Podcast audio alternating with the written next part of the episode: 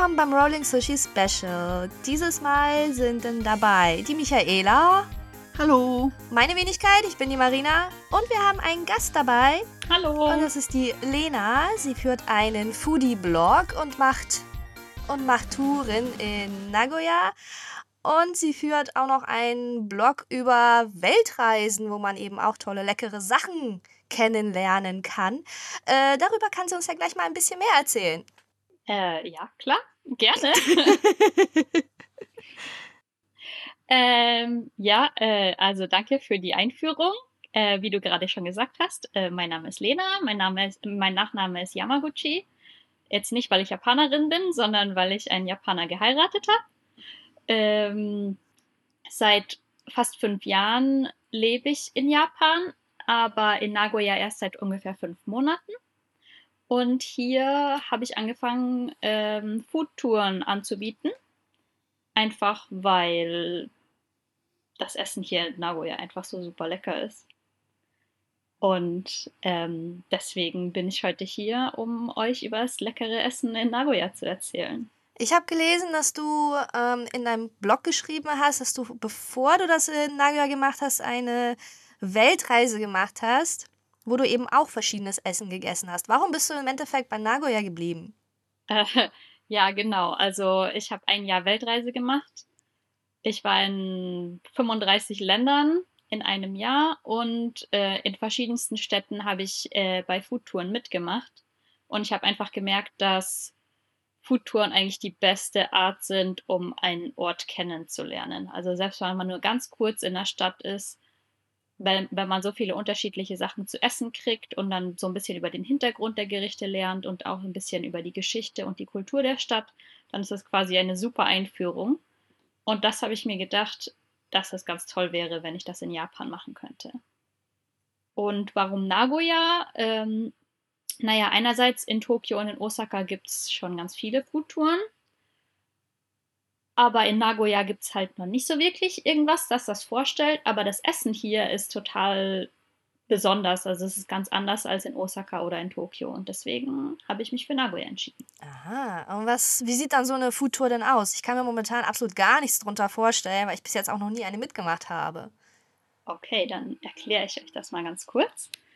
Ähm, also, meine Foodtour, äh, ich habe im Moment zwei. Die eine Foodtour äh, stellt quasi das lokale Essen in Nagoya vor, das heißt Nagoya Meshi. Ähm, und so eine Tour geht ungefähr dreieinhalb Stunden. Die Teilnehmer treffen mich äh, an einem zentralen Ort in Nagoya und von dort aus laufen wir dann in der Area ein bisschen rum und besuchen unterschiedliche Restaurants und andere ähm, Shops und so, wo man halt was zu essen angeboten kriegt. Mhm. Das ist quasi das Und Konzept. ähm, ich meine, wenn ich jetzt einmal essen gehe, muss ich sagen, bin ich nach einem Menü quasi, na, was ist Menü, nach einer Speise eigentlich voll. Also das heißt, die Sachen, die du dann, sind, sind halt eher so kleine Sachen oder wie kann ich mir das vorstellen? Also das sind schon äh, volle Gerichte, aber ähm, die Sachen, die man an den Restaurants bestellt, die werden dann halt geteilt. Also quasi zwei Leute teilen sich ein Gericht an den, bei den Restaurants. Ähm, bei der Tour besuchen wir drei unterschiedliche Restaurants und ich muss auch sagen, ähm, insgesamt sind es sieben unterschiedliche Sachen, die die Gäste zu probieren kriegen und am Ende so einer Tour sind alle ziemlich voll. Aber das ist ja auch irgendwie das Schöne an der Sache. Hm. Und was, was, was gibt's denn da so Tolles? Äh, ja, was du da, ich weiß nicht, ich kenne mich in Nagoya nicht aus. Ich muss ehrlich sagen, ich war noch nie, nie, nie in Nagoya. Und äh, wofür ist Nagoya so bekannt? Ich meine, was habt ihr da so auf dem Speiseplan stehen? Okay, also, ähm, ich finde es sehr, sehr traurig, dass du noch nie in Nagoya warst. Ja, Asche über mein Haupt. ähm, aber ich, ich schätze mal, die meisten Leute, die hier zuhören, waren noch nie in Nagoya, weil es halt einfach leider nicht so auf dem Touristen, ähm, ja, auf dem Radar von vielen Touristen ist. Was ich total ja, schade ich denk finde. die meisten, die. Wie weit ist Ja. das denn von Tokio? Ich, ich weiß im Moment nicht mal wirklich, wo es ist. Okay, dann fange ich damit mal an. Also, Nagoya ist die viertgrößte Stadt in Japan. Sie liegt ziemlich genau zwischen Osaka und Tokio auf der größten Insel Honshu. Äh, wenn man mit dem Shinkansen unterwegs ist, dann dauert das von Tokio etwa zwei Stunden und von Osaka sind es, glaube ich, eineinhalb Stunden oder so. Also es liegt total perfekt gelegen, um eigentlich zwischen den beiden Städten, wenn man zwischen Osaka und Tokio reist, einfach mal einen Zwischenstopp zu machen. Ja, in Osaka war ich auch schon mal. Da bin ich mit dem Nachtbus gefahren. Mein Gott, das war eine Tour. Oh, das ist eine Tour, ja. Aber darüber erzähle ich lieber nicht. nee, in Osaka war ich auch schon, aber wir sind mit dem Shinkansen gefahren. Aber jetzt kann ich mir wenigstens so ungefähr vorstellen, wo Nagoya ist. Genau, super. Also. Halber Strecke. Mhm. Äh, naja, also es ist ja wirklich nicht so weit, wenn man, gut, wenn man Nachtbus fährt, dann ist es schon weit. aber wenn man Shinkansen fährt, dann ist es wirklich so in, da ist man gleich da quasi. Naja, zwei Stunden klingt ja auch wirklich nicht nach viel. Also ja. Deswegen. Was, was ist denn jetzt das spezielle Essen, was Nagoya so ausmacht? Genau, also. Ähm, das Essen in Nagoya sind unterschiedliche Gerichte, die quasi unter diesem Schirm Nagoya Meshi zusammengefasst werden. Ähm, aber das sind ganz viele unterschiedliche Sachen. Eine Besonderheit hier in Nagoya ist das Miso, das sehr oft zum Kochen verwendet wird. Äh, für die Leute, die nicht wissen, was Miso ist oder quasi das nur kennen von Miso-Suppe zum Beispiel. Ähm, Miso ist fermentierte Sojabohnenpaste. Die hat so einen ganz besonderen Geschmack, so ein bisschen salzig. Und ähm, ja, wie ich gerade schon gesagt habe, meisten Leute kennen es halt von der Miso-Suppe. Ähm, das wird aber auch in anderen Gerichten gerne verwendet, ganz ähm, überall in Japan eigentlich. Aber das Miso hier in Nagoya ist besonders, weil es sehr viel stärker schmeckt und es in vielen Gerichten hier verwendet wird. Interessant. Ja, ich weiß ja, Japaner tun Miso faktisch in fast alles rein. Also selbst, also nicht einfach nur Miso-Suppe, wirklich in fast alle Speisen. Ja, genau. Also Miso-Suppe wird ja wirklich mit allem quasi serviert. Aber ähm, in Nagoya ist es eben nicht nur in Suppe, sondern ähm, andere Gerichte werden auch mit Miso verfeinert. Zum Beispiel ähm, gibt es ein Gericht in Japan, das heißt Tonkatsu. Das ist quasi das japanische Schnitzel. Oh, lecker. Ich liebe ja, Tonkatsu. Schon, oder? Ist lecker. ja, oh, Tonkatsu, da könnte ich mich reinlegen. also das Tonkatsu hier in Nagoya, das heißt äh, Miso-Katsu weil es hier eben nicht mit dieser äh, dunkelbraunen Tonkatsu-Soße serviert wird, sondern mit einer Soße aus Miso. Ach, genau. interessant. Und dadurch ja. hat es dann einen ganz anderen Geschmack und es ist super lecker. Da könnte ich mich reinlegen. Oder besser nicht, lieber einfach nur essen. ja, essen. Jetzt kriege ich und Hunger. So, ja, ich auch. Und so gibt es dann halt auch andere Gerichte, die quasi in anderen ähm, Ecken von Japan nicht mit Miso gemacht werden, die werden dann halt in Nagoya mit Miso gemacht. Zum Beispiel gibt es auch ein Udon-Gericht, was ganz bekannt ist hier, das quasi in einer Miso-Soße äh, serviert wird. Mm. Okay. Und ähm, also ähm, das heißt, ähm, ihr habt dann irgendwie äh, diese Gruppe und läuft dann diese Restaurants ab, esst diese leckeren Sachen mit dem Miso und ähm, ist es wirklich einfach nur quasi Essen? Also, du hast ja gesagt, das wird noch ein bisschen, ihr, ihr seid irgendwie auch noch unterwegs. Also, gibt es da auch ein bisschen was, das du von der Stadt erzählst dann? Ähm, ja, auf jeden Fall. Also, ähm, ich will natürlich nicht nur, dass die Leute, die da mitmachen, äh, leckeres Essen zu essen kriegen, weil das könnten sie ja auch unter Umständen selber bestellen. Zumindest wenn sie ein bisschen mutig sind und in Restaurants reingehen, die vielleicht ähm, naja, als Ausländer ist es manchmal ein bisschen schwierig, in Restaurants einfach reinzugehen und irgendwas zu bestellen, was man nicht so kennt und nicht so weiß, wie es gegessen wird. Und deswegen ist es ganz gut, einfach meine Tour zu, mitzumachen, weil ich dann bestelle und den Leuten erkläre, wie sie es essen sollen. Ähm, aber abgesehen vom Essen eben erzähle ich auch ganz viel über Nagoya, über die Geschichte, ähm, während wir in der Stadt rumlaufen, spreche ich über Dinge, die wir sehen, über unterschiedliche Shops oder was für Getränkeautomaten oder ich weiß nicht, Pachinko zum Beispiel, ähm, diese, ähm, na, so ein Glücksspielautomat, der kommt zum Beispiel mhm. aus Nagoya. Ach, da kam die Erfindung her. Mhm. Okay, das ist Nagoya. krass, weil das ist ja eigentlich in ganz Japan Oh verbreitet. ja, ja. Und Genau. auch sehr beliebt anscheinend. Mhm. Ja, also ich sehe ständig diese Pachinko-Slot-Automaten. Diese riesigen Gebäude. gell? riesengroße Ja. Hallen, ja. Und da sitzen so viele Leute vor den Dingern. Ist ja faszinierend. Ja. Wart ihr, wart ihr schon mal drin in so einem Laden? Nein, die sind immer noch nicht. verraucht. Ja, die sind auch wahnsinnig laut. Also ich habe das einmal versucht, da reinzugehen, Ja. äh, Tür aufgemacht, dann wird man quasi, ähm, äh, ich würde es nicht mal Musik nennen. Also es ist wirklich quasi einfach nur unglaublich laut da drin. Maschinengeräusche, irgendwelche, keine Ahnung, sie haben gewonnen und, und ah, es ist ganz schrecklich, ich bin weggelaufen. Also ich weiß nicht, wie es Leute da stundenlang Ach. drin aushalten. Ich denke mal, das ist einfach eine reine Gewöhnungssache. Das ist ja genauso, wenn man nach Japan zum ersten Mal kommt, dann ist man auch erstmal überwältigt von all den Geräuschen, die es an jeder Ecke gibt. Und nach einer Woche oder so, dann kann er es ausblenden. Ja, das stimmt Und natürlich. wa- wahrscheinlich ist es bei den Leuten ähnlich, dass sie es Ja. einfach ausblenden. Das kann natürlich sein, das ja. mit dem Ausblenden, das mit dem Ausblenden habe ich nicht wirklich geschafft. Ich erinnere mich in diversen japanischen Läden von allen Seiten beschallt worden zu sein und ich dachte so, oh mein Gott, wer kann denn dieses Chaos aushalten? Ja, ich Also denke mal, wenn man lang genug hier ist, gewöhnt man, sich gewöhnt dran. an alles. Aber ja, es ist natürlich keine schöne Erfahrung, wenn man äh, erstmal das erste Mal hierher kommt und dann erstmal diese Geräuschkulisse hat. Die hat man ständig überall. Mhm. Ja, vor Genau. allen Dingen auch das Knallbunte überall. Also was mir aufgefallen ist, wenn irgendwo Werbung oder Sachen sind, die sind also wirklich so Augenkrebs verursachend. Ja. Das ist also sehr, sehr schwer, äh, sich an sowas zu gewöhnen. Das fand ich ziemlich befremdlich. Ja, es ist halt schon sehr viel Pink und, und Farbexplosionen. Neon. Neon. Ja, also ich fand sehr viel, viel. Neongelb irgendwie und also ach, das war, es sprang einem halt wirklich so ins Auge.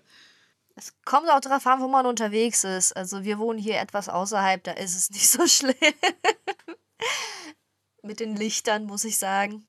Äh, Nochmal zurück zu deiner Tour, Lena. Ähm, wenn du jetzt sowas machst, du sagst, du bietest da äh, verschiedene Sachen an?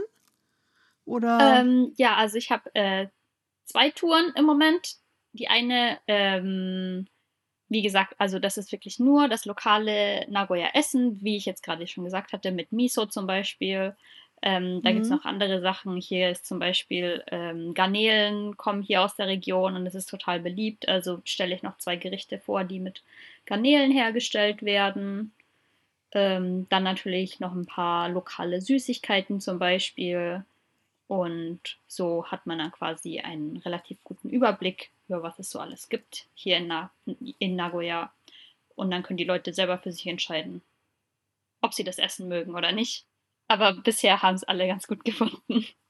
okay. Und, und die andere äh, das Tour? kann man Oh, quasi sorry. über, über den, äh, Entschuldigung. Ja, nee, erzähl ruhig erst über die andere Tour. Okay.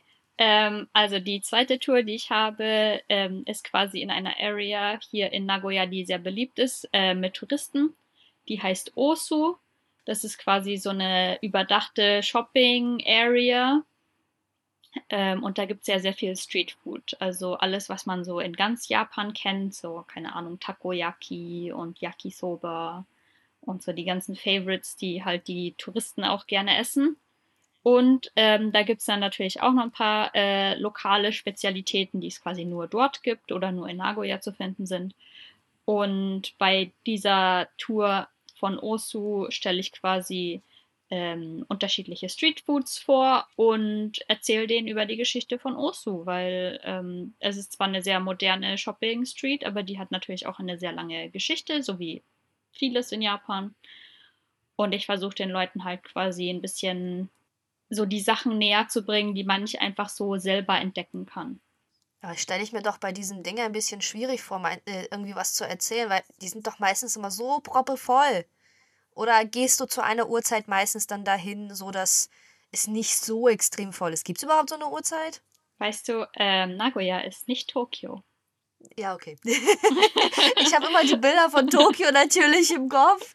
Und in Tokio solche Food-Ding, äh, Food, äh, Straßen, sage ich jetzt, weil die sind mal extrem überfüllt. Also Osu ist, ist ähm, natürlich am Wochenende voller als unter der Woche, aber selbst am Wochenende ist es nicht, nicht so voll wie Tokio unter der Woche quasi. Hast du, da, Okay, ja. hast du da bestimmte Zeiten, für die man diese äh, Tour buchen kann? Oder bist du da relativ äh, Als, frei, dass die Leute Mhm. halt da Möglichkeiten haben? Welche Wahlmöglichkeiten hat man? okay, also die äh, Nagoya Meshi Food Tour, von der ich als erstes erzählt habe, die ist jeden Tag von äh, 2.30 Uhr. Äh, die läuft dreieinhalb Stunden ungefähr, also um 6 Uhr ungefähr ist die dann fertig.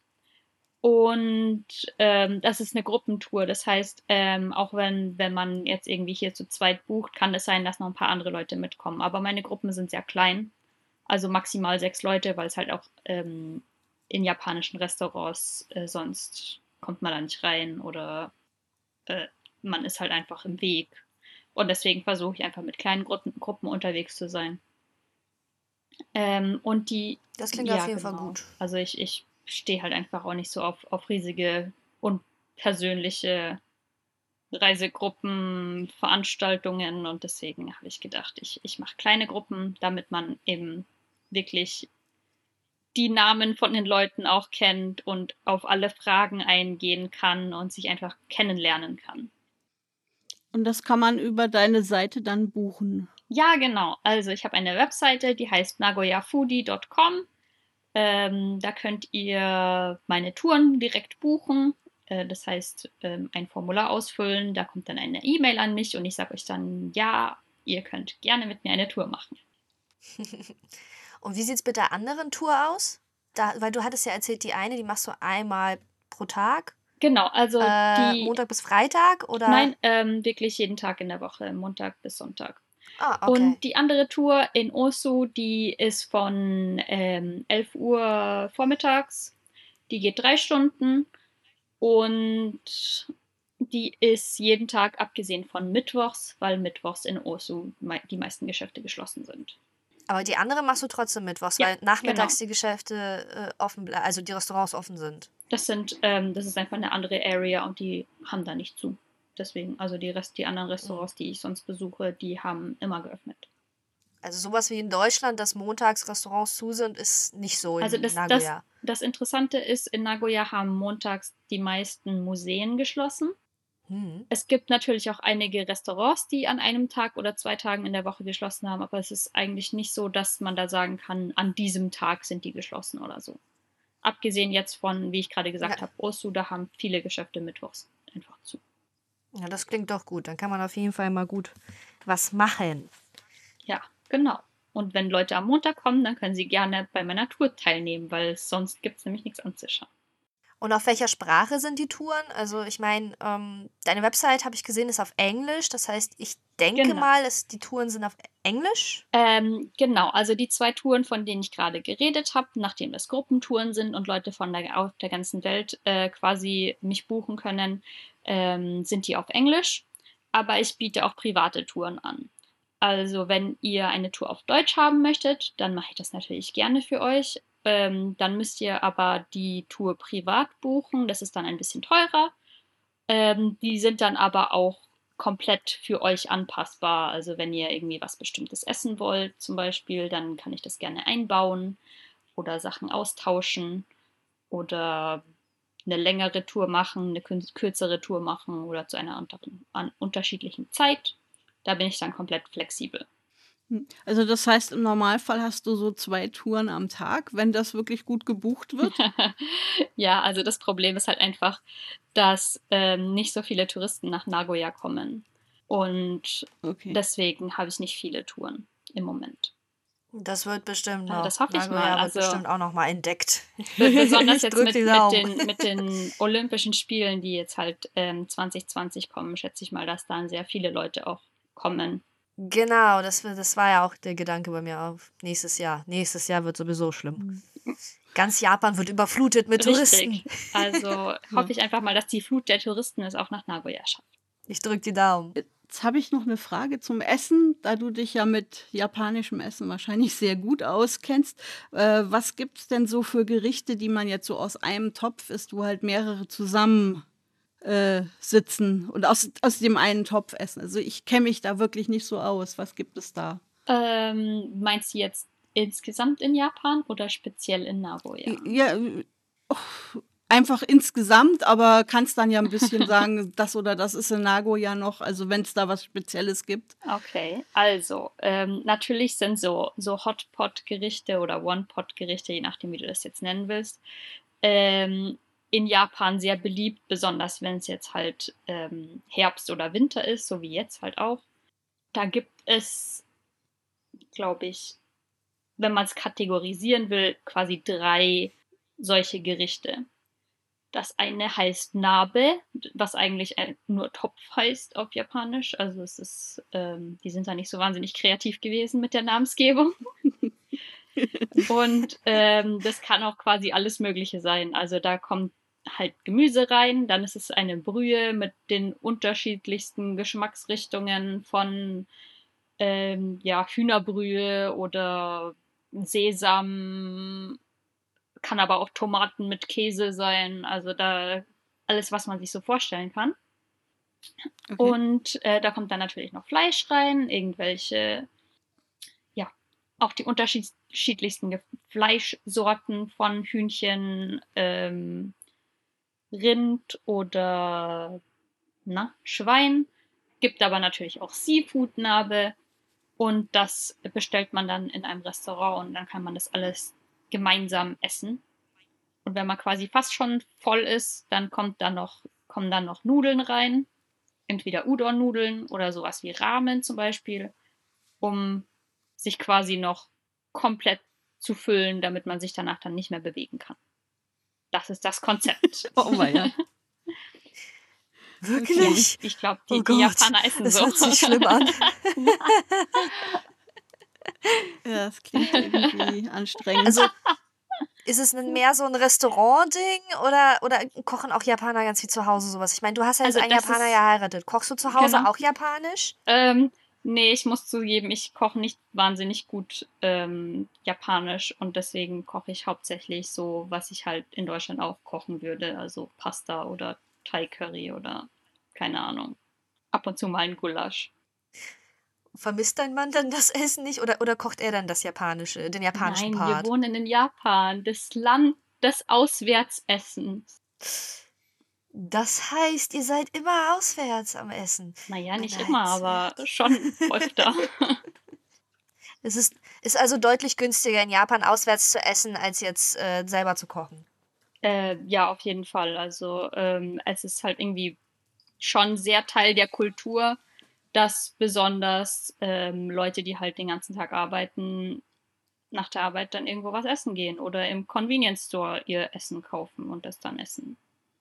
Da würde ich gerne wissen, ähm, sag mal, dieses Convenience Store Essen, zählt es sozusagen als Fast Food? Ist es das oder, oder ist es normales Essen? Weil ich habe da halt häufig diese, diese quasi fer fertig äh, Curry oder irgendwie sowas gesehen, was man sich nur noch aufwärmen braucht. Hm. Wie ist denn das? Wie ist das von der Qualität? Kannst du da was dazu sagen? Also ich würde sagen, das Essen ist sehr, sehr lecker, was man im Convenience Store kriegt. Aber es ist halt nicht so wahnsinnig, also es ist nicht so wahnsinnig ungesund, aber es ist auch nicht so wahnsinnig gesund.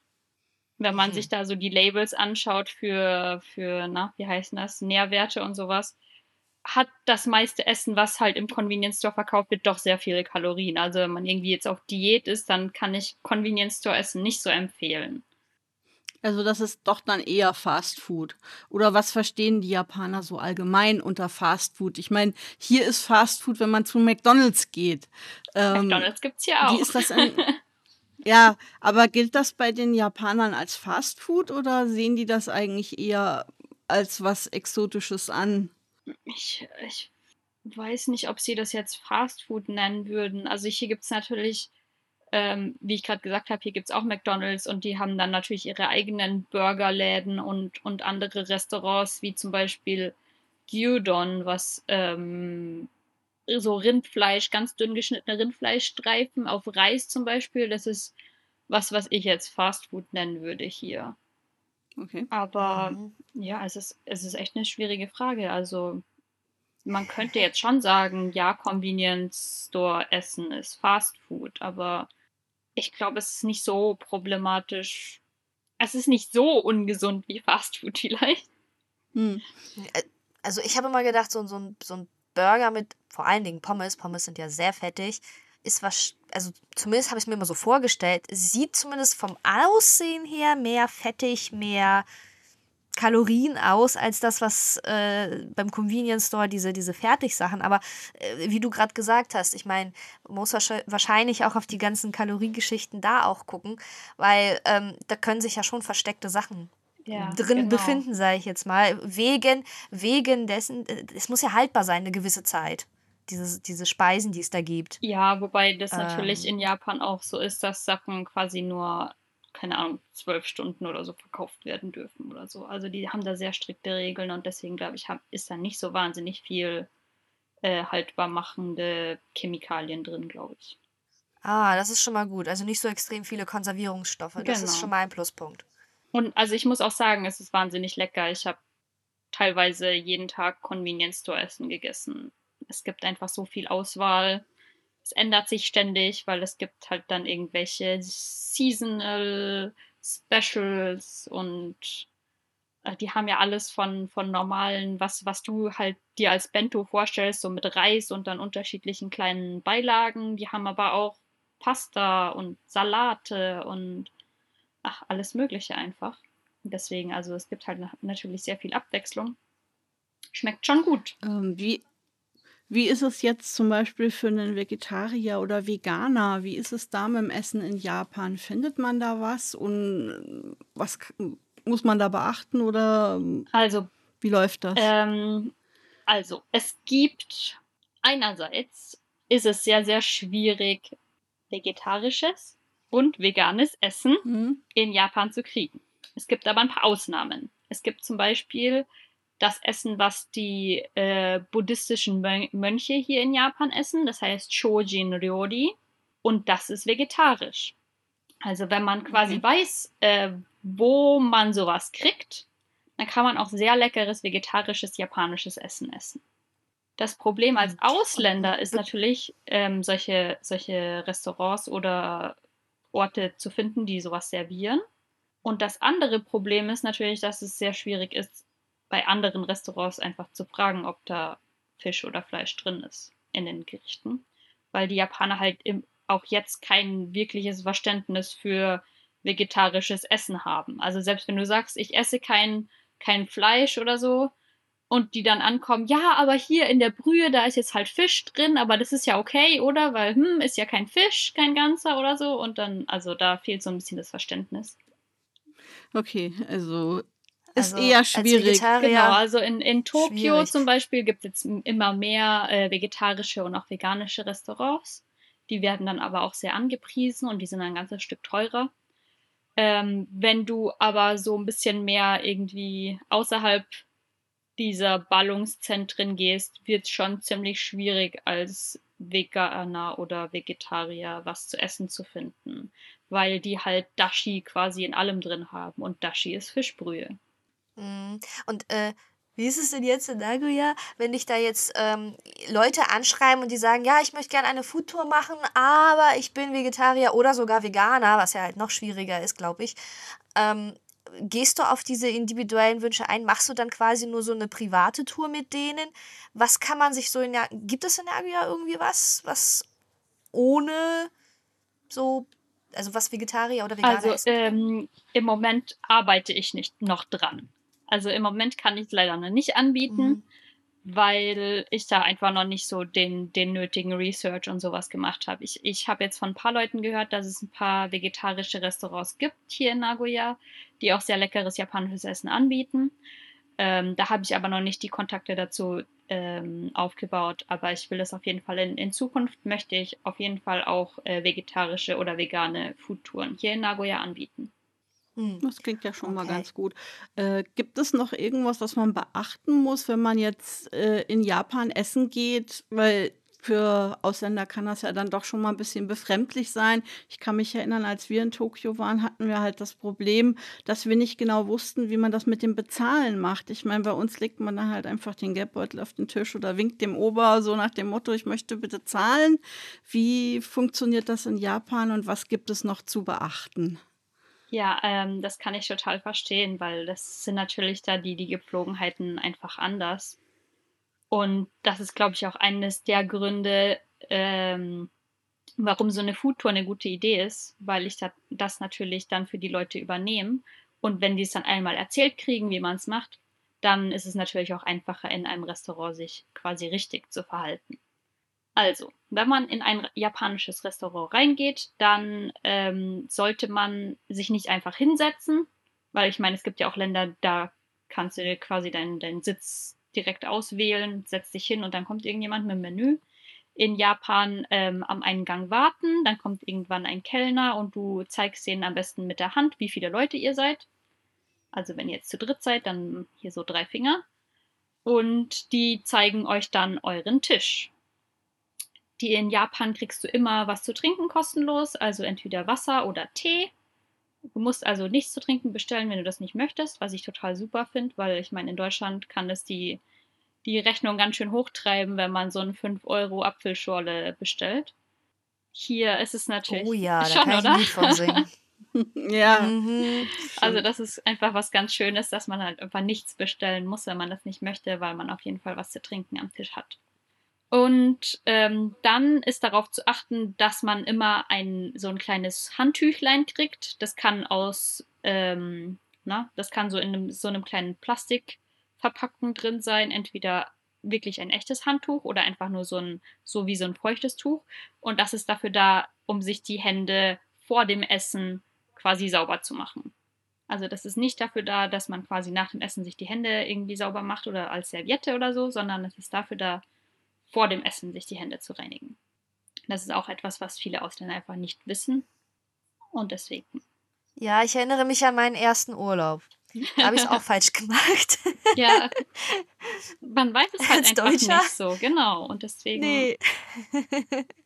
Ja, das mit dem Handtuch hatte ich relativ schnell raus, weil die haben uns das direkt heiß gebracht, Ah, äh, ja, wurde das einem dann schön. quasi mehr oder weniger in die Hände gelegt und also das hatte ich dann relativ schnell raus. Aber das mit dem Bezahlen war halt wirklich so eine Geschichte. Wir saßen da in so einem, in so einer Pizzeria, wo wirklich alles nur japanisch war, handgeschriebene japanische Karte Oh. und dort konnte keiner Englisch und wir saßen da Ewigkeiten und wussten nicht, wie das mit dem Bezahlen geht, wollten uns aber auch die Blöße nicht geben, als dumme Ausländer dazustehen, sind also noch ewig an dem Tisch sitzen geblieben und haben dann immer wieder mal so zum Nachbartisch geschielt. Wie machen die das? Das denn? ist natürlich eine gute Idee. Ähm, für, für die Zukunft, ähm, alle Leute, die jetzt zuhören und sich das Gleiche fragen, in den allermeisten Restaurants in Japan zahlt man am Ausgang. Da ist normalerweise eine Theke mit einer Kasse und da zahlt man dann. Es gibt dann natürlich so ein paar Variationen. Also in vielen Restaurants kriegt man quasi die Rechnung zum Tisch, wenn man, wenn alles fertig bestellt ist und das ganze Essen gekommen ist, dann kriegt man entweder ein Papier, was aufgerollt ist, oder einfach so ein Papier auf den Tisch gelegt. Oder die haben das auf so einem Mini-Clipboard, wo dann quasi die Rechnung da drauf ist. Und diese Rechnung nimmt man dann mit zum Ausgang an die Kasse und dort bezahlt man dann. Es gibt aber auch ein paar Ausnahmen. Im Normalfall, wenn du kein Papier am Tisch hast, in irgendeiner Form, dann macht es normalerweise Sinn, äh, den Kellner zu rufen und zu sagen, dass man zahlen möchte. Und die sagen einem dann, ob man am Tisch zahlt oder an der Kasse vorne zahlt. Weil da gibt es natürlich dann auch Ausnahmen teilweise, dass man am Tisch zahlen soll. Zum Beispiel bei diesen japanischen Bars, die heißen Izakaya, da kann es öfters mal sein, dass man direkt am Tisch zahlen kann. Okay. Wie ist macht man das? Wasch- Wie macht man sich denn verständlich? Ich wollte gerade sagen, wie ist das Japanisch japanische kann? Wort dafür? genau, das war nämlich so unser Problem. Wir haben verzweifelt versucht, bei Google das richtige Wort zu finden, waren uns aber nicht sicher. Und wie gesagt, man will dann auch nichts falsch machen. Und wir wussten überhaupt nicht, äh, wie wir jetzt klar machen sollen, dass wir gerne bezahlen möchten. Das Wort dafür. Okay, das Wort auf Japanisch ist Kaike. Und dann würdest du sagen, Okaike kudasai. was heißt die Rechnung bitte oder Zahlen bitte. Mhm. Okay. Und das, Das das, würde, das würde dann schon helfen. Aber also, wenn du in Tokio oder, oder Osaka oder sogar in Nagoya unterwegs bist, dann ist es normalerweise genug, wenn du einfach mal sagst, pay. Das verstehen die schon. Naja, also wie gesagt, das äh, Restaurant, was wir da gefunden hatten, da bin ich mir nicht so ganz sicher, weil die wirklich absolut äh, kein Englisch verstanden haben. Und wie gesagt, die Karte war japanisch handgeschrieben. Also das war irgend so ein ganz kleiner Laden und es war unfassbar lecker. Wir haben es ja Erfahrung. auch geschafft. Wir haben es ja auch geschafft, irgendwie mit Händen und Füßen dort unser. Essen zu bestellen. Das hat schon funktioniert, auch wenn wir manchmal ein bisschen ratlos geguckt haben, weil wir hatten uns Pizza bestellt und kriegten dann so zwei kleine Schälchen mit so einer durchsichtigen Flüssigkeit. Und ich so, was ist das? Mal Finger reingetaucht, probiert. Das ist Honig. Was soll ich denn damit? Ja. Also zur Erklärung, in Japan Pizza mit Käse und Honig ist super lecker. Okay, Wirklich? also Okay. konnte mir das halt nicht so vorstellen und ich habe mich nicht wirklich getraut, das jetzt über die Pizza zu kippen. Also haben wir den Honig dann einfach stehen lassen. Wir waren halt sehr erstaunt, was dass wir. Honig zu unserer Pizza kriegten. Also das nächste Mal werde ich das dann testen, aber ich war in dem Punkt einfach ein bisschen ähm, ängstlich. Ja. Ja, ich dachte so, oh nein, nachher versau ich mir damit mein ja, Essen. natürlich. Du, das wäre ich aber auch gewesen, glaube ich. Ja, das Äh, war also so unser erster Das Abend. ist halt so exotisch. Ja, die Japaner, die Ja, machen halt alles ihr eigen, auch Pizza. Ja, also ich fand ich fand's halt sehr abenteuerlich und es war irgendwie ganz lustig so für den ersten Abend, den wir in Japan verbracht haben. Ähm, das war halt auch in Tokio, ganz in der Nähe vom Tokyo Tower irgendwo. Wir sind da durch die Straßen gelaufen, um noch irgendwas zu finden, wo man essen kann. Es war halt schon ein bisschen später und wir hatten Angst, dass wir, wenn wir jetzt erst wieder zurückfahren, nichts mehr finden, wo man noch was zu essen bekommt. Mhm. Ja, ähm, es ist natürlich so, Oh je. wenn du, wenn du einen japanischen, na, so eine Izakaya oder sowas, die haben schon länger offen. Aber so ein normales Restaurant kann schon sein, dass die früher zumachen. Also das ist auf jeden Fall so. Mhm.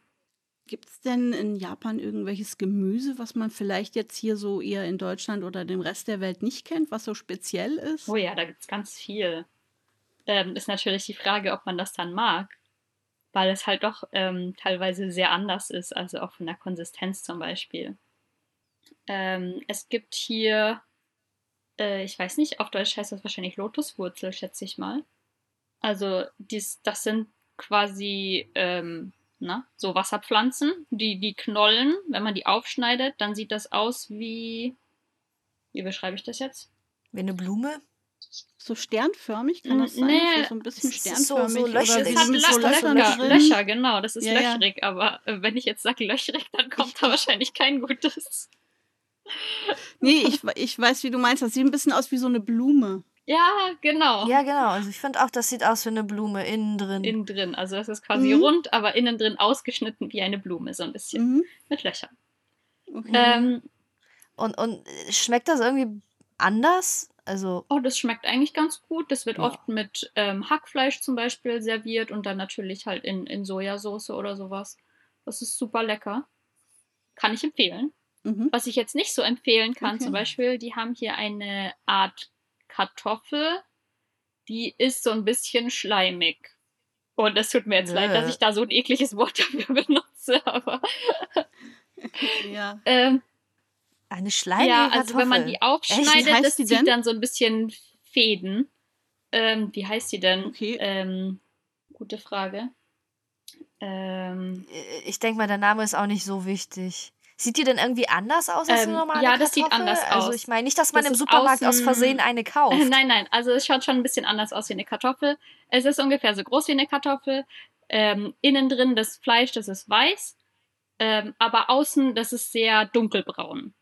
Dunkelbraun und so ein bisschen, so hat so ein bisschen faserige Haut. Also Aha. und Und wie, wie schmeckt es? schleimig. Schleimig. Okay. Ja, also ich glaube, das würde ich nicht probieren wollen. So. Genau, also es ist, Nee. ist halt Ja, nicht so für den deutschen Geschmack. Die Japaner, die stehen da total drauf. Nee. Ähm, Ja, Es ist so genauso wie, genau. Natto, ne? Ich wollte gerade ja. sagen, wie Natto. Das ist ja auch, die einen lieben es, die anderen hassen Ja, es. ich ne? versuche mich da auch irgendwie dran zu gewöhnen, aber also bisher war ich jetzt noch nicht so erfolgreich. Wenn mein Mann Natto bestellt, dann esse ich immer so ein, so ein Bissen davon. Und ich meine, es schmeckt so an sich nicht so schlecht, aber es hat halt auch diesen etwas ähm, schleimigen Abgang und deswegen ähm, habe ich mich da noch nicht dran Ja. gewöhnt. Ja, mein Mann hat auch mal welche, also Natto probiert. Und er meinte, das, was am schlimmsten ist, eigentlich einfach nur, dass es mm, schleimig ist. Also Ja, der Geschmack ist genau. irgendwie neutral, meinte Mundgefühl. Das er. Mundgefühl ist nicht Das so. Mundgefühl Genau. ist dann nicht so gut. Ja, okay. Ja, also wenn man, kann, wenn man keinen existierenden Würgereflex hat, so wie mein Mann, dann kann man es essen.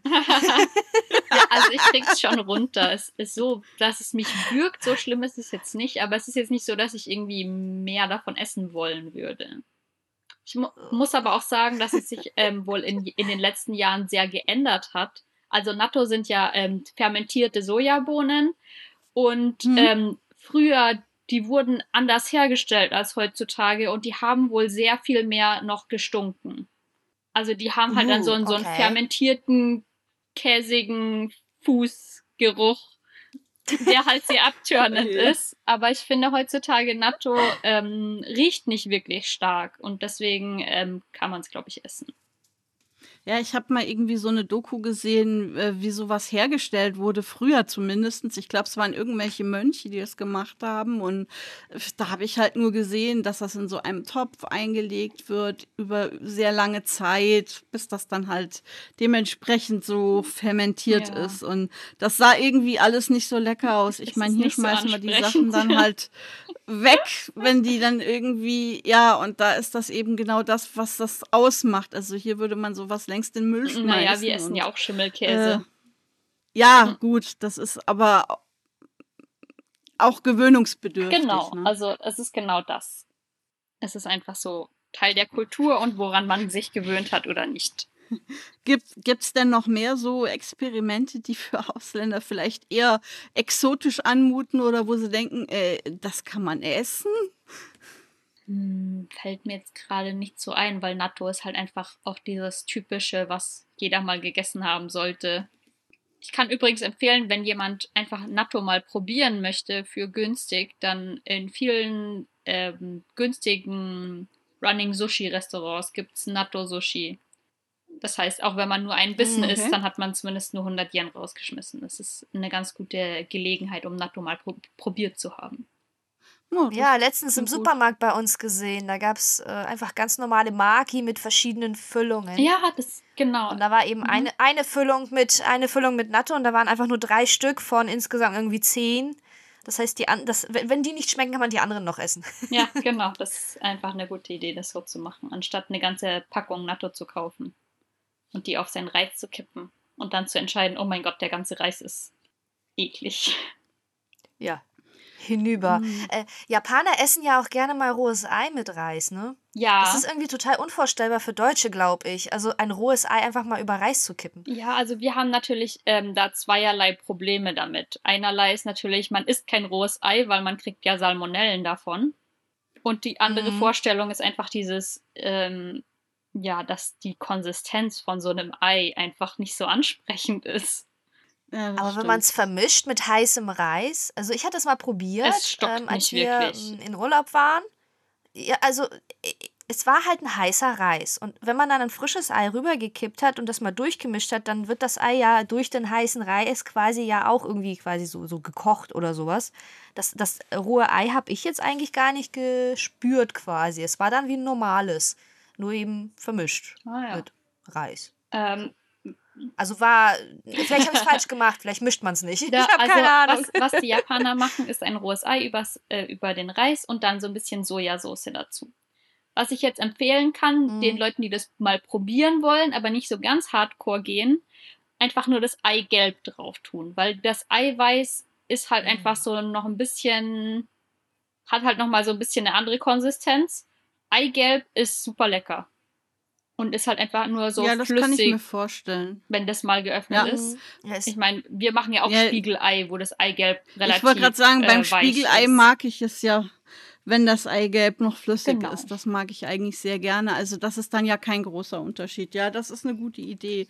Das klingt zumindest mal nach etwas, was man probieren Genau, könnte. auf jeden Fall, das ist eine Ähm, super Idee. Es gibt jetzt ein Gericht, das heißt äh, Sukiyaki.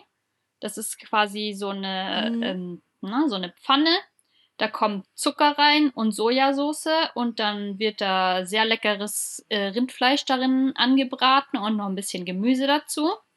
Und das Highlight dieses Gerichts Mhm. ist jetzt dieses ähm, fertige Zeug aus der Pfanne zu nehmen und einmal in so ein verquirltes rohes Ei einzutunken und dann zu essen. Ach, Okay. Und da ist das Problem jetzt natürlich, dass viele Ausländer das nicht gerne essen, einfach we- weil da ein rohes Ei dabei ist. Und ich kann das verstehen, ich habe das früher Ja. auch nicht so gemacht. Und dann halt das Ei weggelassen, ist einfach so gegessen. Schmeckt auch sehr gut, kein Problem. Ähm, mhm. aber einfach mal so, wenn, wenn man zu sowas eingeladen wird zum Beispiel oder entscheidet, zu einem Sukiyaki-Restaurant zu gehen. Ähm, ich schlage einfach mal vor, das einmal auszuprobieren. Und wenn man das dann ganz schlimm findet, dann muss man es ja nicht weitermachen. Hm. Wie ist es denn so insgesamt bei den meisten Japanern? Essen die eher zu Hause? Essen die eher auswärts? Und gibt es jetzt so Gerichte, die man eigentlich eher nur zu Hause kocht, die man im Restaurant nicht so bekommt? Oder was gibt es da für Unterschiede? Okay, also. Ähm, die jungen, wie sage ich das jetzt? Die Arbeiterklasse quasi, die Leute, die morgens aufstehen, um 9 Uhr ins Büro gehen, bei denen um 6 Uhr offiziell die Arbeit zu Ende ist, aber man trotzdem bis 9 oder 10 Uhr abends arbeitet, weil man das halt so macht in Japan. Die essen hauptsächlich auswärts. Das sind meistens Leute auch, die Single sind. Da macht es nicht viel Sinn, äh, zu Hause zu kochen. Einerseits, weil die Wohnungen winzig sind und die, Koche, die, die Küche dann eben noch winziger. Ähm, für eine Person zu kochen ist auch im Normalfall nicht günstiger als auswärts irgendwie was zu essen. Und deswegen ist es halt wirklich so, dass Leute hier in Japan alleine in die unterschiedlichsten Restaurants, also Ramen, keine Ahnung, gibt's alles Mögliche. Familienrestaurants ist auch kein Problem. Keiner schaut dich komisch an, wenn du hier alleine in ein Restaurant gehst und was zu essen bestellst. Also hier gibt es auf jeden Fall eine Kultur des Alleineessens. Okay. Also, was mir mal aufgefallen ist, in so einem ähm, Restaurant in Japan, wo man Curry isst, wir haben da gesessen und uns unterhalten und dann saßen halt einige Japaner uns gegenüber, aber von denen hat keiner ein Wort gesagt, obwohl da offensichtlich die zusammengehörten. Ist das normal, dass die sich nicht beim Essen unterhalten? Die essen einfach nur und gehen wieder oder? Finde ich jetzt interessant, ist mir so noch nicht Finde ich auch aufgefallen. Also es kann sein, also was ich jetzt mitgekriegt habe, es gibt ja diese ganz kleinen Restaurants, da ist es ja häufig so, die gehen da hin und die versuchen natürlich das Essen, naja, nicht runterzuschlingen, aber schon zügig zu essen, weil draußen eine Schlange steht. Aber Ah, ja, bei so okay. einem Kann Curry-Restaurant natürlich sein. hm, kommt drauf an, wie groß das war. Also das ist das, was mir jetzt spontan einfallen könnte. Ja, vielleicht, wenn man mittags irgendwie geht, dann nur ganz schnell ein paar ein Bissen und dann raus. Ja, weil Okay. äh, es gibt ja genug Restaurants, wo draußen eben Leute warten in der Schlange. Und man möchte ja, das ist ja in Japan so anerzogen, niemanden eine Last sein. Und äh, das heißt, wenn man weiß, da ist eine Schlange, dann isst man sein Essen zügig und geht wieder so schnell es geht. Okay. Wahrscheinlich war es das. Vielleicht, ja. Das Weiß kann, das kann sein. Das war eher was Kleines, wo man wie an so einer Art Theke sitzt und äh, ja. Es kann Aber ist durchaus mir halt, ist mir halt so dann. aufgefallen, dass die halt wirklich einfach alle überhaupt nicht geredet haben, nur wir uns unterhalten haben.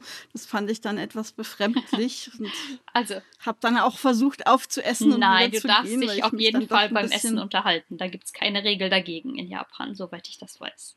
Okay. Wohingegen in der Bahn es problematisch ist. Ja, genau. Also in, in der, in der ähm, na, U-Bahn oder so, sich laut zu unterhalten, da, da ist man dann, da wird man dann unter Umständen ein bisschen böse angeschaut.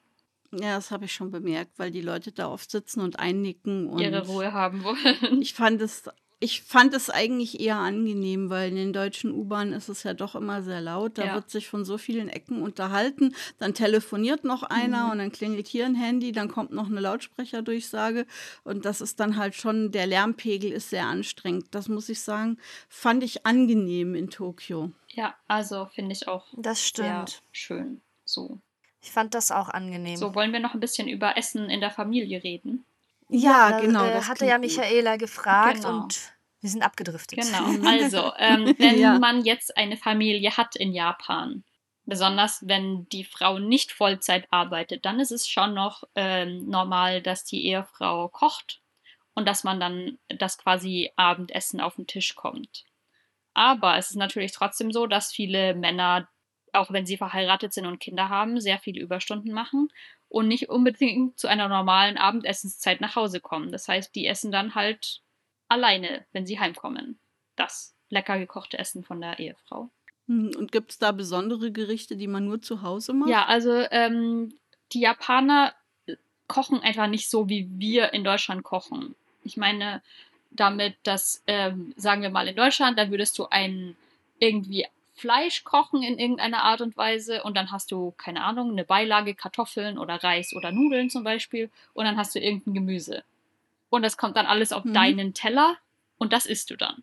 Das ist, wie wir Deutschen denken, richtig? Ja, genau. Okay, und die Japaner, ähm, die haben ihre eigene Schüssel mit Reis und dann haben die ihre eigene Schüssel mit Suppe und dann gibt es drei, vier, fünf, sechs, sieben, je nachdem, wie viel die Ehefrau gekocht hat oder der Ehemann. Ich will ja hier keine, keine Sachen behaupten, aber in Japan sind es halt doch leider immer noch meistens die Frauen. Ähm, gibt es dann halt äh, unterschiedliche kleine Gerichte aus Fleisch, Fisch, Gemüse, alles Mögliche, die dann auf den Tisch kommen und du dir quasi dann so zwischen deinem Happen Reis und deinem Schlürfer Suppe nimmst du dir dann halt ein Stückchen von dem Gemüse und ein Stückchen von dem Fisch und ein Stückchen von dem Fleisch und ein bisschen was Kartoffel und ein bisschen was Salat und keine Ahnung.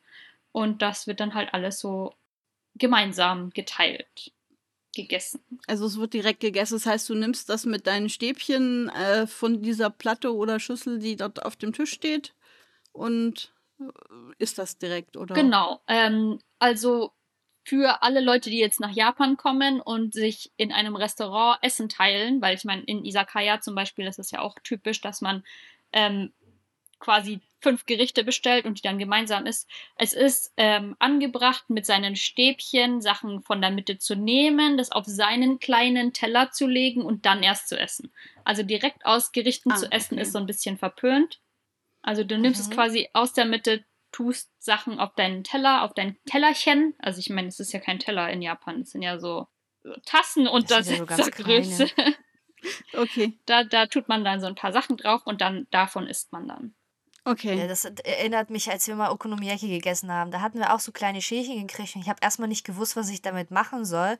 Hab ein bisschen dann um mich geguckt und gesehen, ah, also die schneiden, wir hatten so eins mit so einer Platte, wo man eben das Okonomiyaki direkt gemacht hat. Und die haben halt auf der Platte den Okonomiyaki geschnitten, ein kleines Stückchen auf den Teller gepackt und dann erst gegessen. Weil es war natürlich auch heiß, weil die Platte ja heiß ist. Es hat natürlich Sinn gemacht. Aber äh, dadurch konnte man natürlich auch von seinen Nachbarn was probieren. Ja, genau. Das ist immer das ich- Schöne am japanischen Essen. Man kann halt von jedem was probieren.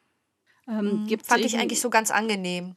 Gibt es irgendwie so bestimmte ähm, Tischregeln oder Essangewohnheiten, äh, Angewohnheiten, die man beachten sollte? Weil jetzt zum Beispiel bei uns jetzt hier mm, irgendwie isst und hast wirklich in einem ganz feinen Restaurant, dann geht's ja los. Du hast mehrere Besteck, dann gibt's eine Fischgabel und es gibt ein Glas für Wasser, ein Glas für Wein. Oh Gibt's da irgendwas in Japan, was man beachten sollte und wie das da läuft? Äh, ja, auf jeden Fall. Da gibt es ganz viel. Da ist jetzt die Frage, wie weit möchte man sich damit beschäftigen. Aber ähm, es gibt so ein paar einfache Sachen. Zum Beispiel ähm, in Japan wird mit Stäbchen gegessen. Das wissen die meisten Leute ja.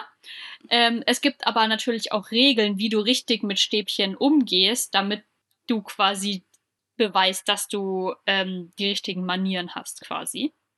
Ähm, eine Mhm. von diesen Regeln ist zum Beispiel, dass du mit deinen Stäbchen nicht spielen sollst. Also jetzt nicht hier irgendwie, keine Ahnung, die als Drumsticks benutzen oder, ach, weiß Gott was, irgendwie, ach, mir fällt jetzt nichts damit ein, aber äh, du sollst sie halt quasi wirklich nur benutzen als Essutensilien. Du nimmst sie in die Hand, du nimmst was zu essen, du tust es in den Mund und fertig.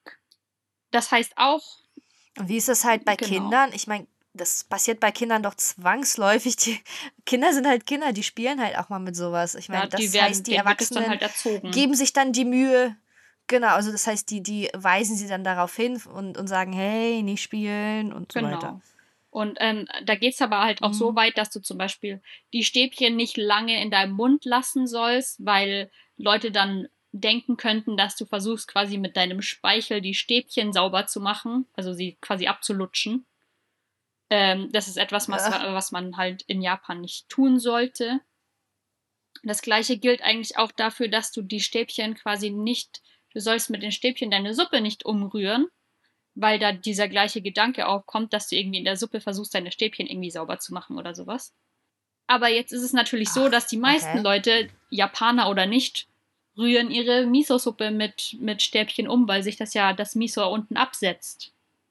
Und ich, ich, mir wurde jetzt von Ja, nie genau, das ist ja so gesagt, dass, dass das nicht okay ist. Aber wenn du ganz politisch korrekt sein möchtest in Japan, ist es wohl nicht okay, deine Miso-Suppe mit Stäbchen umzurühren. Also Mit in was feinen? Restaurants Gar am nicht. besten gar nicht. Okay. Genau, also Ja, äh, dann setzt sich das halt unten ab und das trinkst du dann zum Schluss. Wahrscheinlich ist, ja. ja, äh, ich denke Oder mal, so die- die Suppe so ein ja- bisschen ja schwenken oder Regeln, so. Die werden übersehen. Ja, genau, schwenken, gute Idee. Das, aber dann kann man es nur dann machen, wenn die Schüssel etwas leerer Ja, ist. genau. Und außerdem, ob, ob das dann irgendwie als mit dem Essen spielen angesehen wird, weiß ich auch nicht. Ja, stimmt. Also Ach es Mensch, ist alles ist ja so ein so ein bisschen total, kompliziert. ähm, Ja, aber ich denke mal, äh, wenn die anderen Japaner das halt auch nicht so sehr sich daran halten, solange es nicht eine halbe Stunde rühren ist, sondern nur einfach einmal so ein Schwenker, denke ich mal, Genau. wäre es auch okay. Finde ich auch. Also ich bin da ganz deiner Meinung. Gibt es denn noch andere Regeln, die sehr wichtig sind? Also ich meine, gibt ja bestimmte Sachen, die da, die muss man ja wissen, Ja, wirklich. also Stäbchen ablegen zum Beispiel ist so eine Sache. Äh, Weil du sollst die Mhm. Stäbchen nicht quasi in deine Schüssel reinstecken, besonders nicht in die Reisschüssel. Weil das ein Ritual ist, das nur gemacht Weil? wird äh, bei Beerdigungen. Also wenn jetzt ähm, Uh. ein Familienmitglied stirbt, dann wird der aufgebahrt und er kriegt dann so einen kleinen Altar. Und da kommt dann eine Schüssel mit aufgehäuftem Reis äh, auf diesen Altar und da werden dann zwei Stäbchen so von oben reingesteckt.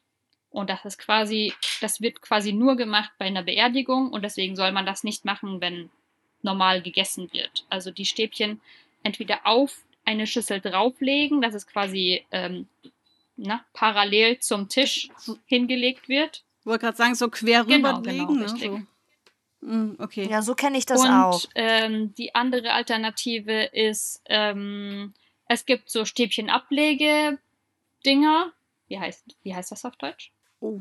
Ich weiß, was du meinst, aber ich ich, weiß, jetzt keine Ahnung, wie die heißen. Ich habe solche So kleine- Dinger in kleine Form Teile. von kleinen Kranichen. Die haben super tolle, unterschiedlichste Formen und ähm, auch in vielen Restaurants kann man eben seine Stäbchen darauf ablegen. Wenn es sowas nicht gibt, Mhm. dann kannst du aus deinen, deiner Stäbchenverpackung, ähm, dann kannst du aus dem Papier, in dem deine Essstäbchen drin waren, quasi deine Essstäbchenablage selber basteln. Okay. Weil ähm, man soll natürlich die Stäbchen auch nicht einfach so auf den Tisch legen. Ja, genau. Also als ich essen war ähm, im Restaurant, da habe ich gesehen, dass Japaner die einfach quasi auf die Schüssel so auf die Kante gelegt haben, so quer. Ja, genau. Wenn die irgendwie, keine Ahnung, was Ist ich, okay, Ramen aber da, haben da oder so, dann halt auf diese, das dann auf unter Umständen Schüssel. runter und dann. Hm. Wenn, wenn es nicht diese, wenn es nicht diese äh, äh, Einmalstäbchen sind, ja. Die könnten dann runter Ja, äh, genau. purzeln. Aber diese Einmalstäbchen sind ja so quadratisch. Ja, das stimmt. Da geht das. Habe ich noch eine Frage und zwar japanische Nudeln unterscheiden sich ja nun sehr von dem, was man sonst hier so kennt. Ähm, was gibt es da für Gerichte und was ist anders in der Herstellung oder im Geschmack? Ähm, also es gibt drei verschiedene Arten von Nudeln, groß gesagt. Ähm, Soba, Udon und Ramen. Ähm, Ramen ist quasi das, was die meisten, glaube ich, kennen, einfach weil es so super beliebt ist. Das sind Nudelsuppen aber selbst bei Ramen sind die Nudeln ganz unterschiedlich, je nachdem, in welchem Restaurant man die isst. Also es gibt ganz dünne Nudeln, die sind ein bisschen härter, dann gibt es dickere Nudeln. Ähm, und dann gibt es ganz, ganz dicke Nudeln, die sind dann so ein bisschen so, die haben eine ganz tolle Konsistenz und es schmeckt super lecker. Und je nachdem, was für eine Soße, äh, Suppe die Rahmen, das Rahmen gemacht wird, sind das unterschiedliche Nudeln, weil das passt dann besser mit dem Geschmack und der Konsistenz und alles. Und das ist alles fantastisch. Aber also wie gesagt, je nachdem, in welches Restaurant du gehst für Ramen, sind die Nudeln auch anders. Zum Beispiel. Und äh, dann gibt es noch Udon und Soba. Das sind die typisch traditionellen zwei Arten von Nudeln. Die findest du oft auch im gleichen Restaurant. Also es gibt Restaurants, die, die servieren sowohl Udon als auch Soba-Nudeln. Und ähm, Udon-Nudeln sind so etwa ein Zentimeter dick, weiß und haben so eine ganz tolle Konsistenz. Wie sagt man das? So ein bisschen so. so ein Zentimeter? Chewy. Ja. Wirklich? Ein Zentimeter. Ja. Äh, so dick. Das ist ja fast so ein Finger dick quasi. Ja, so ein halber Finger dick. Ungefähr. Ja, dann ist es ein halber Zentimeter. Aber ja, ja trotzdem recht dick. einfach dick. Mhm. ja, du hast schmale Finger scheinbar. Ähm, aber also ja, es ist wesentlich, die sind wesentlich dicker als alles, was es hier irgendwie gibt. Ich, habe das erste Mal so eine verpackte Packung Udon-Nudeln in einem Supermarkt gesehen und ich dachte, das sieht aus wie Gehirn. Ah. also jeder, der das jetzt okay. wissen möchte, wie das aussieht, einfach mal Udon-Nudeln Gehirn googeln. Das kommt bestimmt raus. Oh Gott. Ja, ich, hatte die, ich hatte die schon mal. Die sind aber sehr, sehr lecker. Ja, die sind auch lecker. Also ist kein Problem. Im, im Asialaden Udon kaufen. Schmeckt gut. Kein Problem. Ähm, aber das ist halt irgendwie was, woran es mich erinnert hat, weil es sieht halt einfach ein bisschen komisch aus, hm. wenn es in so einer Ver Verpackung eingespeist ist. Ja.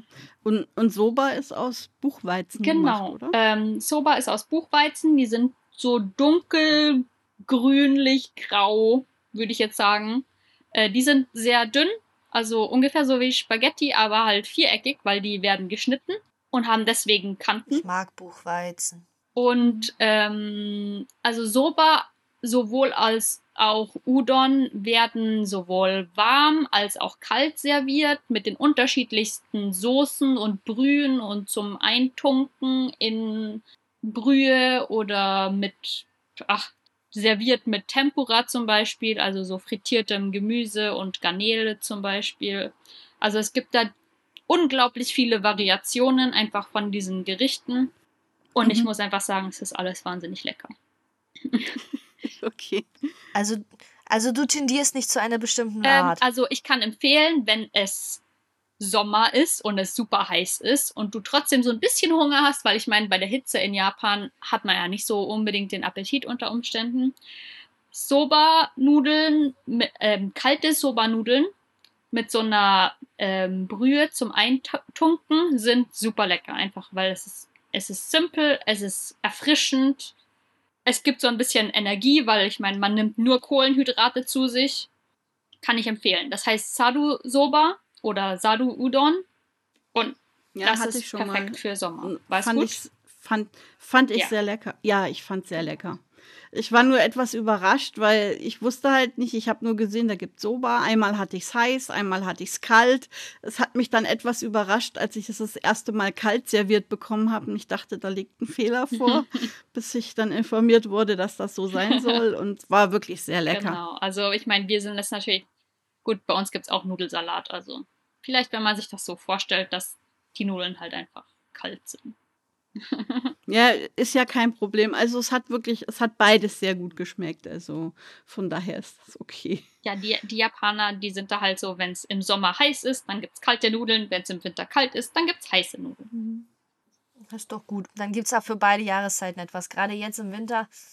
Also da ist bestimmt angenehmer, wenn man genau, was Warmes da freut man sich dann viel mehr Aber es gibt immer noch Leute, es gibt bestimmt trotzdem noch Leute, die auch kalte Sachen essen. Ja, ganz Es gibt ja bestimmt. immer noch Le Eisliebhaber, zum Beispiel oh, im ja. tiefsten Winter. Oh, ja. aber mein Schwiegervater, der isst jeden Tag zwei Eis, weil es einfach so lecker ist. Und ich brauche im Winter kein Eis, aber ja, das gibt's. Wird es denn sehr kalt? Äh, nee, es wird Wirklich? nicht so kalt. Ähm, das Problem ist aber, also im Moment, ich, ich, ich sag euch mal ganz kurz, wie viel Grad es hat. Ich schau mal kurz nach. Ähm, also, es ist fast 8 Uhr abends und es hat im Moment 12 Grad. Wir haben Mitte Dezember, oh mein also Gott. es geht. Allerdings. Ist es normal? Ähm, ja, also jetzt über die ganze Woche ist, sind die Höchsttemperaturen, ähm, die höchste Temperatur ist 17 Grad. Und das ist normal im Dezember in Nagoya. Das ist normal im Dezember. Wir haben auch im Moment immer noch ähm, Herbstblätter. Es ist wunderschön draußen. Wow. Ist ja überhaupt nicht vergleichbar mit Deutschland. Nein, hier ist es einfach ähm, viel später. Aber in Deutschland ist ja wahrscheinlich auch äh, so um den Februar rum ist es ja am kältesten, auch in Deutschland. Und hier in Japan ist es auch im Februar rum äh, am kältesten. Aber dann hat es halt, keine Ahnung, 5 Grad oder so. Also in Nagoya zum Beispiel schneit es auch eigentlich nicht. Ich habe gehört, auch in Tokio soll es ja sehr selten sein. Es Genau, passiert es mal, aber passiert nicht so, mal. so oft. Genau. Also wenn es in Tokio mal einen Tag schneit, dann ist da ähm, ja Weltuntergang quasi, weil die U-Bahnen fahren nicht, die Züge sind verspätet, ähm, gebrochene Hüften, weil Leute nicht gehen können, ähm, Autos haben keine Winterreifen und deswegen Unfälle ohne Ende und ähm, also es ist vollkommenes Chaos und das nur wegen so drei Zentimetern Schnee. Wow. Aber es gibt natürlich auch Ecken in Japan, äh, im Norden, in Hokkaido zum Beispiel, da ist es wesentlich winterlicher, als es in Deutschland ist. Ähm, und da wissen natürlich die Leute auch, wie sie damit umgehen sollen oder können. Das erinnert mich, als wir zum Onsen gefahren sind mit dem Bus. Wir sind in Tokio gestartet und er hat zwischendurch eine Pause gemacht, um Schneeketten anzulegen. Mhm. Ja, genau. Weil- Wenn man dann in die Berge fährt, dann wird das irgendwann Mhm. nötig. Genau, also in Tokio war halt nicht so kalt, aber dann in den Bergen, da lag noch Schnee. Aber was heißt noch? Da lag Schnee, es war halt Winter und ja. Mhm. Genau. Ja, da war wirklich viel Also, Schnee. Ja, Äh, ne? Ihr wart doch dabei. Ja, ja, wir waren Oh ja? dabei. Ja, wir sind zusammen zum Onsen. Ja, wir sind Ja, zusammen, sehr schön. sind zusammen zu dem Onsen. Gefahren. Es war wirklich schön. Mhm. Ja, wir waren da zweieinhalb, drei Tage ungefähr. Also Mhm. war wirklich sehr schön. Und dieser Gegensatz, also in Tokio waren halt schon die Kirschblüten und da in den Bergen war halt wirklich Schnee. Überall sind sie noch Ski Ja, gefahren. genau. Die Saison geht auch bis Und- April oder äh, teilweise bis Mai sogar. Ich meine, ist ja hier in Deutschland auch nicht anders, wenn du in Alpennähe fährst, da Ja, hast du ja auch stimmt. die Gebiete, wo es noch Schnee gibt und alles. Also Ja, das, das stimmt. ist ja nichts Besonderes in dem Sinne. Ja, aber trotzdem war es interessant. Also für mich war es interessant. schön, ja. ja. es war schön. Mhm. Ja, vor allen Dingen in so einem Außenonsen, wenn, wenn du da in dem heißen Wasser Oh, sitzt und- und, es schneit. Genau, ja. Also das ist schon, Auf das ist jeden ganz Fall. toll. Das, das war auf jeden Fall toll. Den Kopf draußen, alles andere unter Wasser. Schöne, Genau. schöne klare Luft in der tiefsten Dunkelheit draußen, weil ja, man wird ja früh dunkel in Japan. Mhm. Ich muss sagen, in der Zeit in dem Onsen hat das Essen irgendwie aber auch besser geschmeckt, weil du hast eigentlich den ganzen Tag nichts gemacht, als mal im heißen Wasser sitzen, irgendwo ausruhen. Abends war noch ein schönes Konzert. Oh, sehr schön. Also du hattest so, du hattest so eine Ruhe und also ich, ich habe ich hab das sehr genossen nach der Hektik in Tokio und den vielen Menschen und viel laut war das wirklich mal so ein runterkommen, so ein zur Ruhe kommen, hat mir sehr gut ja, die gefallen. Japaner wissen schon, warum sie das machen. Die finden das nämlich Mhm. genauso wie Oh du. ja. Das hat mir wirklich sehr, sehr gut gefallen. Also würde ich sehr gerne wieder Mhm. machen. Ja, da sind wir langsam schon am Ende. Wir weichen schon vom Thema ab. Ja, Es war ja, auf jeden Fall Zeit super. Ja, super. Also ich find, fand das Gespräch auf jeden Fall sehr schön und äh, wünsche dir auf jeden Fall viel, viel Erfolg mit deinem Business, auf das du ganz viele Dankeschön. Anfragen hast und dass Nagoya dann im Laufe der nächsten Jahre immer beliebter wird. Mit der Hoffnung, dass nächstes Jahr der Boom kommt. Oh ja, das hoffe ich auch. Also alle Leute, die nächstes Jahr über die Olympischen Spiele nach Japan kommen, macht doch mal einen Abstecher nach Nagoya und ich zeige euch dann gerne, was es so alles gibt. Hier, was es für leckeres Essen gibt, die Kultur, Yeah. die Geschichte. Wir werden auf jeden Fall den Blog in, äh, auf Rolling Sushi dann beim Beitrag verlinken. Ähm, dass ihr dann ähm, gerne mal reingucken könnt. Wenn ihr Urlaub also in Japan macht, dann guckt es euch an. Mit einem super Tourguide und leckerem Essen, da kann ja eigentlich nichts schief gehen. Ne? Vielen Dank. Das klingt zumindest spannend. Also mir hat das jetzt richtig Lust darauf gemacht. Ja, mir auch. Ich war noch nie in Nagoya. Es wäre wahrscheinlich echt ein Abstecher wert. Das nächste Mal. Ah, ja, finde ich auf jeden Fall. Äh, kommt gerne vorbei. Ich zeige euch dann, was ja. es gibt. Möchtest du noch ein paar abschließende Wörter sagen? Ähm, ja, einfach äh, danke für alle, die sich am japanischen Essen im Allgemeinen interessieren. Es gibt so unglaublich viel hier. Äh, jede Region hat so ihre Spezialitäten, nicht nur Nagoya. Also es ist auch auf jeden Fall wert, nach Osaka oder Hiroshima zu gehen, wo es super leckeres Essen gibt und einfach ich schlage immer vor, alles zu probieren, auch wenn es komisch ausschaut oder komisch riecht. Weil vielleicht ist es ja total lecker. Also man, man kann es halt immer nicht wissen. Und deswegen einfach ähm, alles probieren, was einem vorgesetzt wird. Super. Na, Leute. Ja, dann danke, dass du da warst. Danke, dass du da warst und viel Erfolg. Danke, dass ihr mich hattet. dann bis zum nächsten Mal. Tschüss. Tschüss.